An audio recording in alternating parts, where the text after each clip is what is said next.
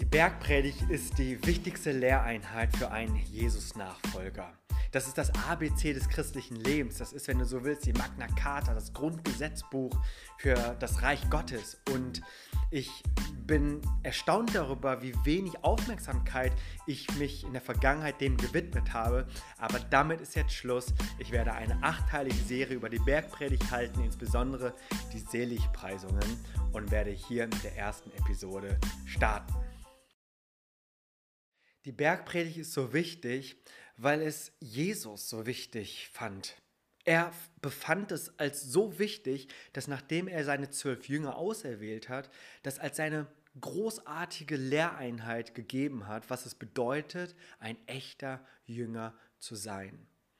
Und wir lesen aus Lukas 6, wie er seine zwölf Jünger beruft. Die Nacht zuvor betet er durch und dann findet er seine zwölf Jünger nicht etwa irgendwo in Jerusalem, in der Synagoge unter den Strebern, sondern dort, wo man eigentlich Urlaub macht. See Genezareth, Galiläa, meist Fischer, dort beruft er sie. Und wir sehen, dass er dem einfach so ein Gewicht beigemessen hat, weil ich auch glaube, dass wir am Ende des Tages nach dem gemessen werden, was Jesus uns als Maßstab mitgegeben hat.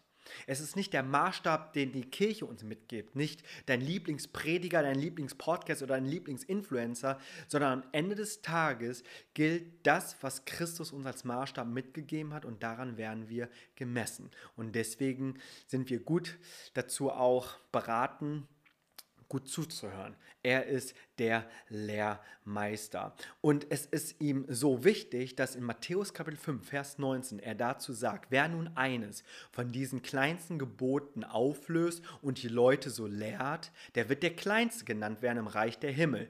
Ähm, wir sprechen hier von diesen Geboten, das ist das neue Gebot, was er uns in der Bergpredigt mitgibt. Wer sie aber tut und lehrt, der wird groß genannt werden im Reich der Himmel. Also das ist mal eine Motivation. Ich kann dir nicht versprechen, dass du groß in dieser Welt rauskommen wirst, aber wir haben hier eine Verheißung, dass wenn wir diese Worte hören, tun, lehren, dann dürfen wir groß sein in der Ewigkeit. Also das ist mal ein Versprechen. Und der neue Maßstab ist nicht zufällig auf einem Berg entstanden. Matthäus stellt uns mit dieser großen Redekomposition Jesus als den neuen Mose vor. Das ist der größere Kontext, in dem diese Bergpredigt steht. Für den Juden war das so ein sehr klares Bild. Das war wie ein Déjà-vu, so, so von wegen, das hatten wir schon mal, ja. Oder ja, also das ist das große Gegenstück des Alten Testaments. Hm, wenn du so willst, ist das auch ein Pendant ähm, des Alten und des Neuen Testaments. Und wir äh, lesen das in den ersten Versen als aber das Volk sah, ging er auf einen Berg. Und er setzte sich und seine Jünger traten zu ihm und er tat seinen Mund auf, lehrte sie und sprach. Also hier wird Christus als der Neue, als der Wahre, als der Mose 2.0 uns gegeben.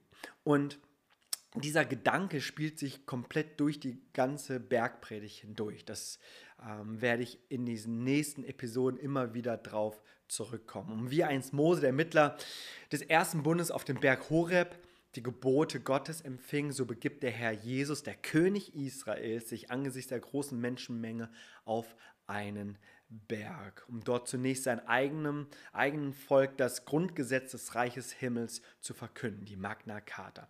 Und er setzt sich. Er geht auf den Berg und setzt sich. Das ist so ein Ausdruck des Lehrenden und dieser Lehrende hat Vollmacht. Ähm, und das ist ganz interessant, das ist mir vorher auch noch nie aufgefallen, aber darauf bezieht sich Jesus in Matthäus Kapitel 23, Vers 2. Ähm, da heißt es, oder im Vers 1, da redete Jesus zu dem Volk und seinen Jüngern und sprach, auf dem Stuhl des Mose sitzen die Schriftgelehrten, die Pharisäer.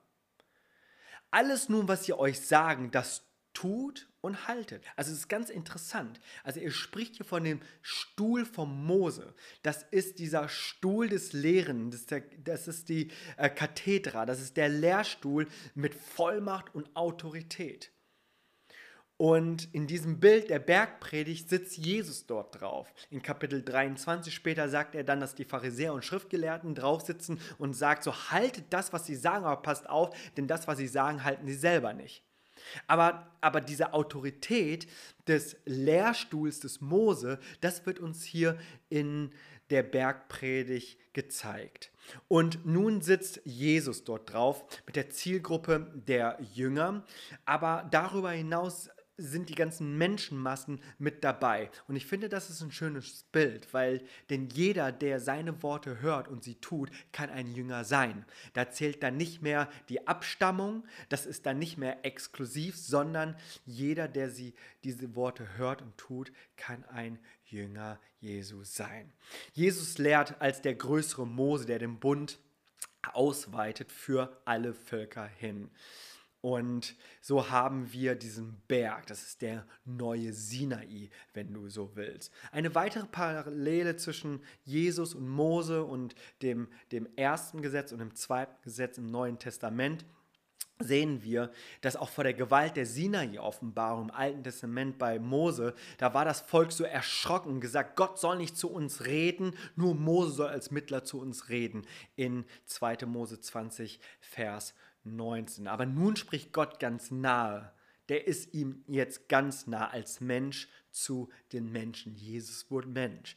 In Matthäus Kapitel 7, Vers 28 heißt es aber auch darin, das, was der Mensch Jesus zu sagen hatte, das war jetzt kein Zuckerschlecken. Und zwar heißt es dort aus der Übersetzung das Buch von Roland Werner, als Jesus alles gesagt hatte, Vers 28, 7, 28, was er seinen Nachfolgern einschärfen wollte, gab es eine heftige Reaktion da war auch dieses Donnern des Sinais, ja. Die Menschenmasse, die zu ihm gehört, äh, die Menschenmassen, die ihm zugehört hatten, waren erschüttert über seine Aussagen. Also auch die neue Güte des Herrn war jetzt auch nicht so leicht zu nehmen. Äh, je tiefer wir einsteigen, wirst du auch wissen, warum. Ähm, man kann auch sagen, das ist der Skandal des Kreuzes, ist vielen einfach auch unerträglich. Ja, das ist ein, ein Donner des Sinais auch äh, in unseren Ohren. Äh, und der Philosoph Friedrich Nietzsche, der war empört und er war zornig über die Moral des Christentums und bezog sich auf die Bergpredigt, der sagt, das ist ein Kapitalverbrechen am Leben, weil eben die Werte dieser Welt so anders sind als die Werte, die Jesus uns gegeben hat in der Bergpredigt. Es ist sozusagen eine Umwertung der Werte.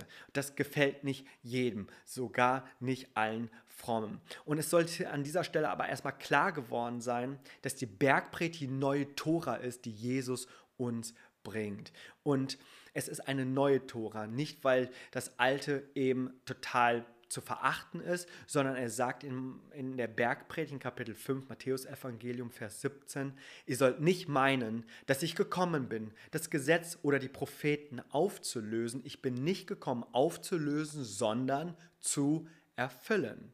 Das ist nochmal wichtig. Das Wort wird hier erfüllt durch Christus. Das Gesetz wird erfüllt durch Christus. Und wenn wir so einsteigen, dann werden wir wissen, dass wir es aus unserer eigenen Kraft gar nicht schaffen können. Ja, wir schaffen es nur durch Christus, der es erfüllt hat. Und so finden wir, dass äh, auch in dieser Bergpredigt ganz viel Christologisches drin ist. Das bedeutet eine Lehre über die Person Jesu Christi. Jesus hat diese Bergpredigt und die Seligpreisung eben nicht nur gelehrt, sondern er hat sie verkörpert.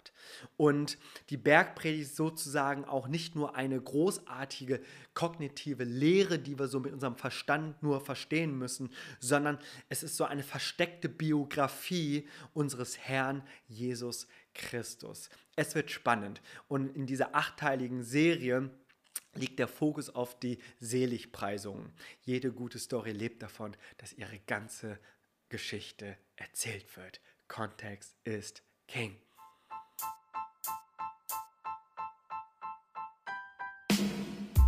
Voll cool, dass du dir diese Folge bis zum Ende angehört hast. Ich hoffe, es hat dir gefallen.